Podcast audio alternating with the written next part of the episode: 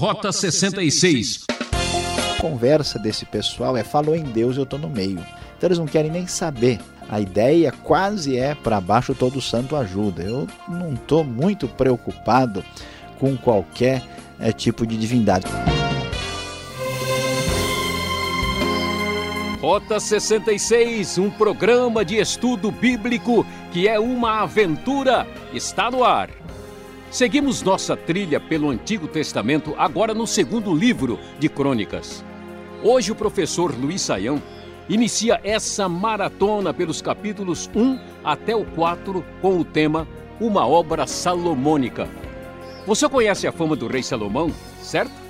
Sabe de suas riquezas e principalmente de sua sabedoria, não é mesmo? Você vai saber nesses primeiros estudos como foi próspero o seu reinado. Mas a pergunta é: para que tanta sabedoria, fama e poder? É, e o professor Luiz Saião vai nos contar o que Deus espera quando abençoa o seu povo. Vamos conferir? Rota 66, prosseguindo em nosso estudo das Escrituras Sagradas. Hoje nós vamos dar início no estudo do segundo livro de Crônicas. Sim, você vai aprender mais sobre a história do povo de Deus no Antigo Testamento e hoje nós vamos falar dos capítulos 1 até o capítulo 4, e o tema do nosso estudo será uma obra salomônica. Como você acompanhou no final do primeiro livro de Crônicas, nós vimos que Davi passou o bastão para o seu filho Salomão, o rei que haveria de sucedê-lo como o monarca de Israel. E o segundo livro de Crônicas começa nos falando que Salomão, filho de Davi, estabeleceu-se com firmeza em seu reino, pois o Senhor, o seu Deus, estava com ele e o tornou muito poderoso. E aqui no primeiro capítulo nós vamos observar que eh, é mencionado mais uma vez que Salomão pediu a Deus sabedoria. O Senhor apareceu num sonho a Salomão e lhe deu oportunidade de fazer o pedido que ele quisesse. Salomão, em vez de pedir riquezas ou a morte dos inimigos ou honra ou vinda longa, ele pede sabedoria, o que agrada muito ao Deus de Israel. E assim este homem usado por Deus vai ter um reinado de muita prosperidade. É importante ressaltar que o reinado de Salomão foi o apogeu do reino de Israel, porque ele herdou o reino consolidado, firmado da parte de Davi, e agora, portanto, vai atingir um grau de prosperidade e desenvolvimento extraordinário na sua época. O texto nos diz, inclusive, no final do primeiro capítulo, que Salomão juntou carros e cavalos e chegou a ter 1.400 carros e 12 mil cavalos, dos quais mantinha uma parte nas guarnições de algumas cidades e a outra perto dele em Jerusalém. O rei tornou tão comuns a prata e o ouro em Jerusalém quanto as pedras, e o cedro era tão numeroso quanto as figueiras bravas da Cefelá. Os cavalos de Salomão eram importados do Egito e da Cilícia, onde os fornecedores do rei os compravam. Importavam do Egito um carro por 7 quilos e 200 gramas de prata e um cavalo por 1 quilo e 800 gramas ah, e os exportavam para todos os reis dos hititas e dos arameus. Vemos aqui aqui de fato Salomão vai desenvolver o seu reino de maneira extraordinária e nós podemos bem dizer que esta prosperidade é de proporções salomônicas. Nunca Israel chegou a um grau tão elevado. E aqui isto ah, vai ainda prosseguir na direção de mostrar o foco da teologia dos dois livros de crônicas, que enfatizam muito, até pelo seu aspecto sacerdotal, o valor do templo. E assim o capítulo 2 já começa falando do templo que vai tomar conta de grande parte do assunto ligado à vida de Salomão. Muitas outras coisas ligadas a Salomão que aparecem no livro de 1 Reis, não vai aparecer aqui em Crônicas, porque o foco é exatamente o trabalho de Salomão na edificação do templo do Senhor. Capítulo 2 nos fala que Salomão deu ordens para a construção de um templo em honra ao nome do Senhor e de um palácio para si mesmo. Ele designou 70 mil homens como carregadores, 80 mil como cortadores de pedras nas colinas e 3 mil e 600 como capatazes. Imagine só o tamanho deste exército de homens à disposição do rei para fazer esta obra extraordinária. Salomão enviou então uma mensagem a Irão, rei de Tiro. Tiro, a famosa cidade que ficava na Fenícia, região onde hoje é o Líbano. E lá havia este Irão, que aparece também no reinado de Davi, provavelmente o nome da dinastia fenícia. Salomão então faz uma solicitação, especialmente pedindo trabalhadores, madeira e material para a construção do templo.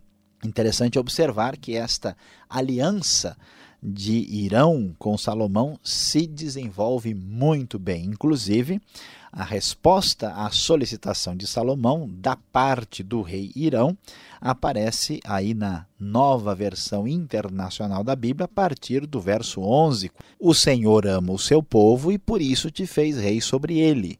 E a carta de Irão ainda acrescenta: Bendito seja o Senhor, o Deus de Israel, que fez os céus e a terra, pois deu ao rei Davi um filho sábio que tem inteligência e discernimento. Estou te enviando Urão Abi, homem de grande habilidade.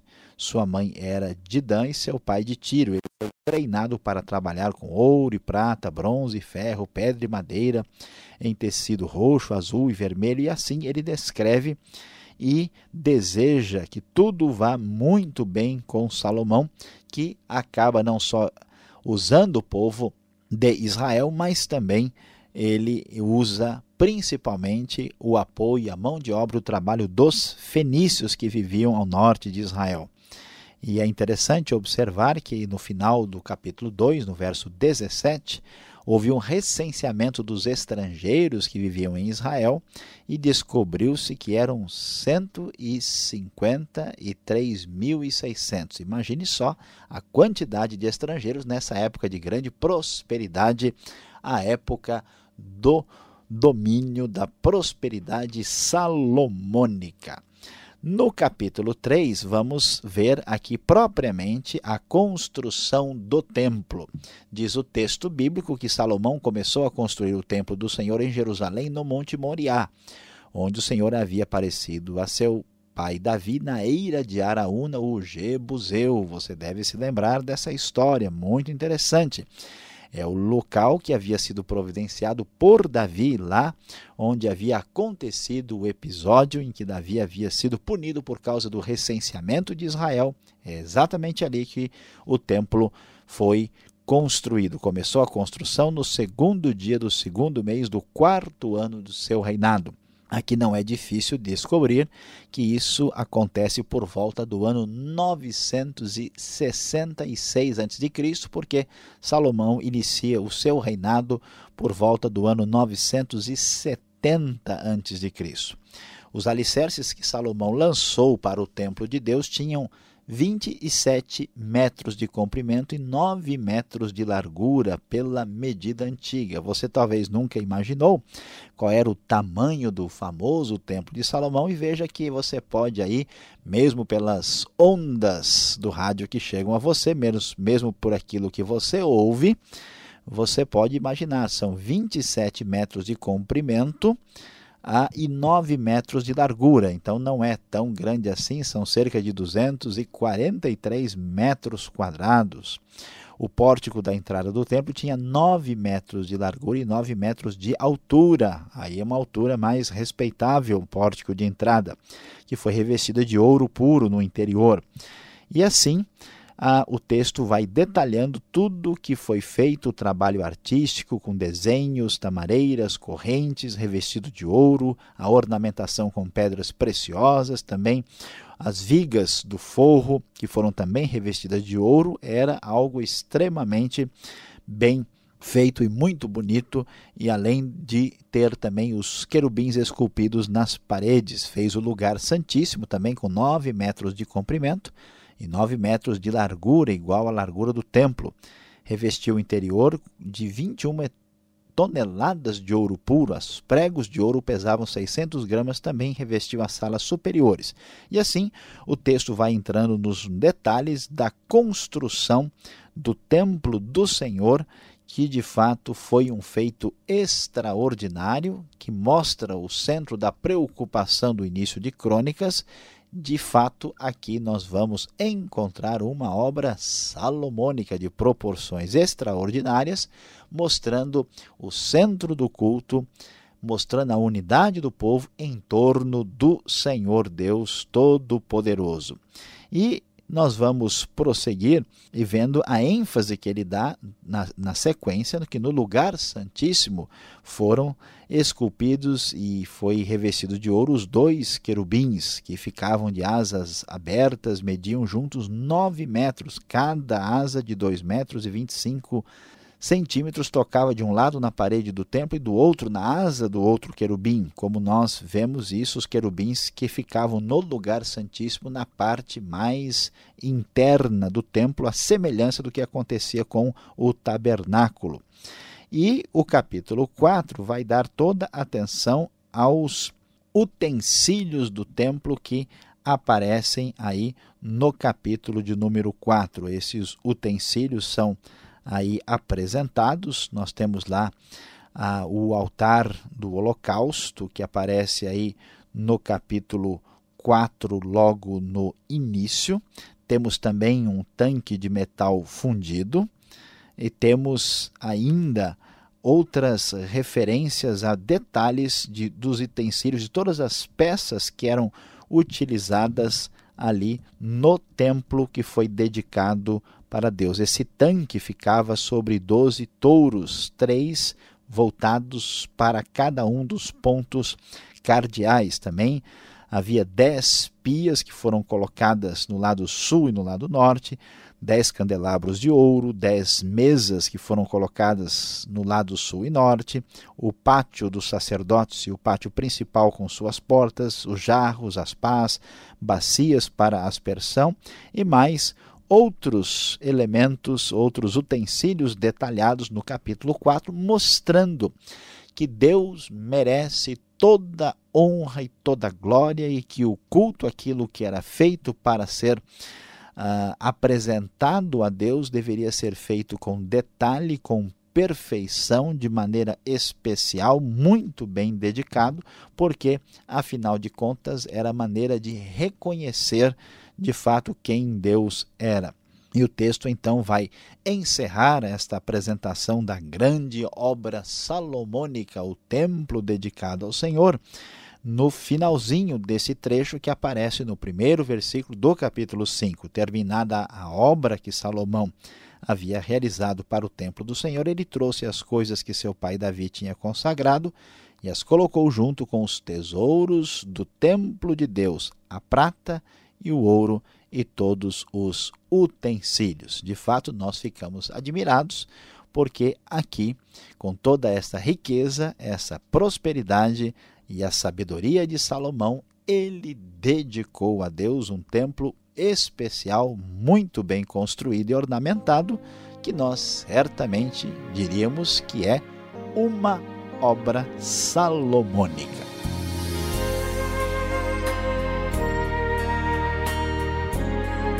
Professor Luiz Saião volta já. Este é o programa Rota 66, o caminho para entender o ensino teológico dos 66 livros da Bíblia. Hoje, estreando a série no segundo livro de Crônicas, nos capítulos 1 até 4, com o tema Uma Obra Salomônica. Rota 66 tem produção e apresentação de Luiz Saião e Alberto Veríssimo. Na locução, Beltrão, realização Transmundial. E mande sua carta.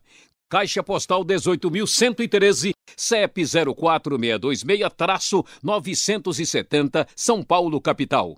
Correio eletrônico, rota 66 arroba transmundial.com.br. Quem pergunta quer saber. Acompanhe essa conversa.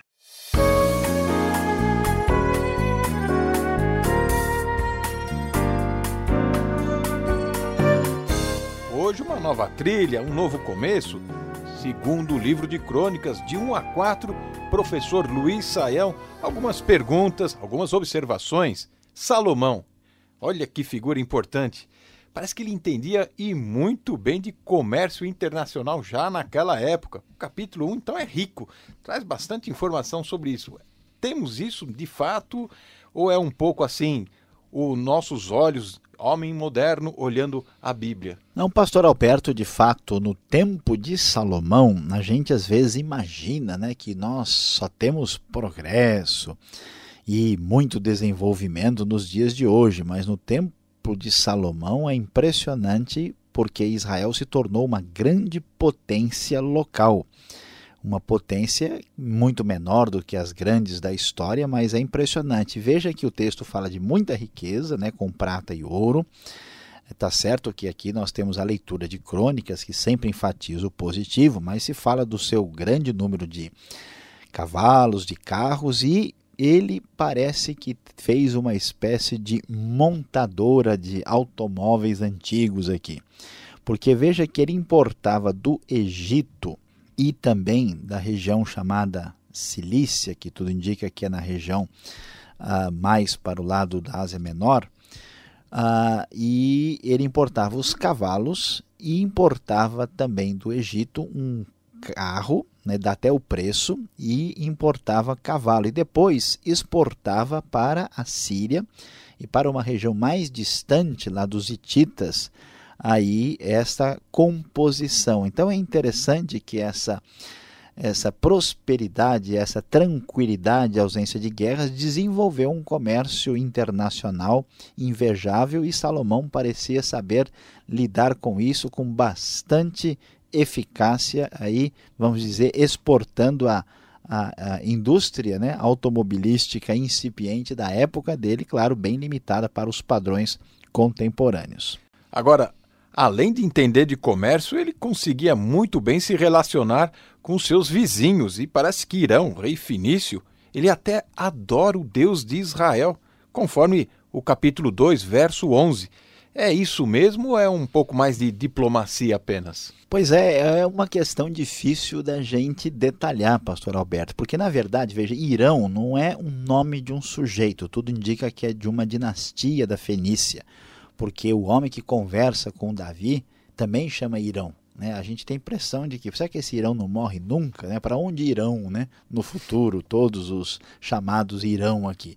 E como então ele aparece falando com Salomão, e surpreende porque ele usa o nome do Deus de Israel. Ele diz o Senhor, né? Javé ama o seu povo e por isso te fez rei sobre ele. E a gente pergunta, por será que ele se converteu? Né? E ele fala, bendito seja o Senhor, Deus de Israel. Mas a questão é que Irão e a Fenícia, eles são adoradores de Baal, são politeístas. Então, assim, a conversa desse pessoal é falou em Deus, eu estou no meio. Então eles não querem nem saber, né? A ideia quase é para, entendeu? Para baixo todo santo ajuda. Eu não estou muito preocupado com qualquer é, tipo de divindade. Se o Salomão gosta dessa divindade, então eu eu entendo que esse é o Deus dele. Eu vou dizer que, né, bendito seja o Senhor. O Senhor está abençoando. Por um lado, Crônicas mostra que há um reconhecimento dos pagãos que a bênção de Deus né, para Israel se deve ao fato de ser o Deus mesmo de Israel que está fazendo isso, porque eles não entendem que a bênção tem uma outra origem a não ser no universo religioso. Agora, por outro lado, alguém lê o texto e fala: não, não é possível que a Bíblia está falando a verdade, porque um rei pagão não iria falar uma coisa dessa. Mas é muito, muito provável que sim, porque vamos dizer, o rei pagão não tem um preconceito como as pessoas seculares teriam de elogiar o Deus do outro. E, portanto, isso é bastante plausível, não quer dizer que Irão se converteu, não quer dizer que Irão está aqui simplesmente fazendo né, uh, um meio de campo, quer dizer que ele está uh, homenageando o Deus do seu amigo, porque se ele é Deus do meu amigo, eu respeito também. Tá, é um a mais para o nosso panteão, né? Podemos colocar assim.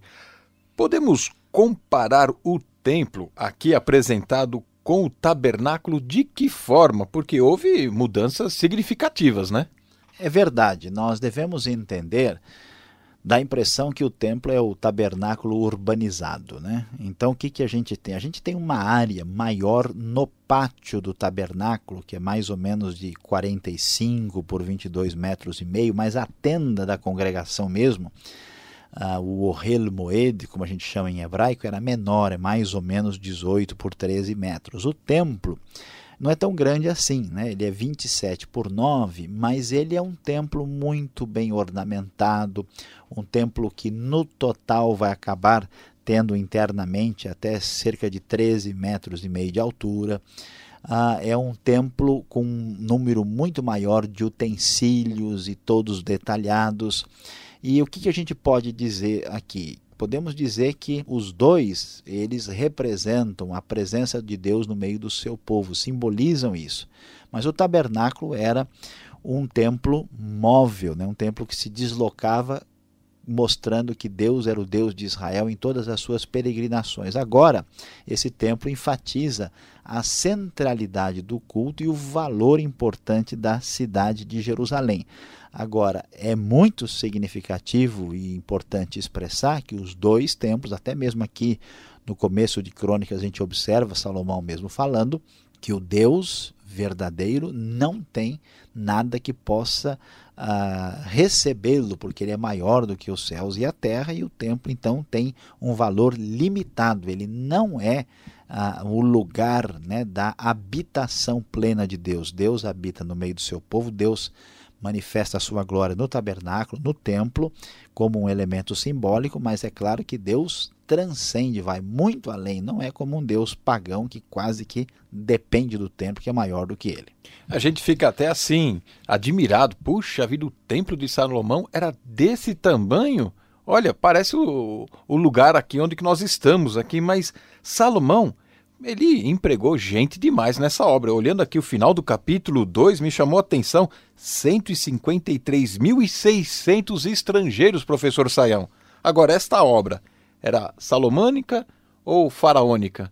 Porque é muita gente para um lugar assim que não é tão grande, né? Pois é, se era salomônica ou faraônica, continuando aí na sua tônica, vamos ver né, como é que a gente resolve essa situação aqui que quase que exige uma explicação biônica. Né? O que acontece, pastor Alberto, é que o, o, o, texto vai nos falar que estes trabalhadores eles não trabalharam apenas no templo, eles trabalharam no palácio de Salomão também, que era maior do que o templo. E outra coisa que é importante destacar é que esse templo ele deu muito mais trabalho, porque eles não fizeram assim, né, um galpão, né, uma espécie de depósito de material de construção. Quatro paredes, né? É, eles fizeram uma casa de fino acabamento, usando todos os detalhes, muitos artesãos e gente que estava trabalhando no templo. Então tudo isso custou muito e outra coisa que merece é, consideração também é que não temos ferramentas elétricas, muita coisa que hoje você faz em um minuto com uma pessoa, antigamente você tinha necessidade de empregar muito mais. Agora, os números são mesmo assim bem elevados, né? e aí é possível que esses números sejam literais, porque envolvem aí toda a vida, a obra de Salomão, tudo que ele fez, o tempo que foi gasto, ou não fica de fora a possibilidade daquilo que a gente já disse, que o número mil talvez possa não ser entendido tão literalmente, o número seja menor. Mas é, não é absurdo e nem inexplicável essa quantidade de pessoas, levando em conta todo o contexto do reinado, com todas as obras que estão ligadas ao rei Salomão. Obrigado, Sael, e você que está nos acompanhando, continue. Temos mais uma palavra para você.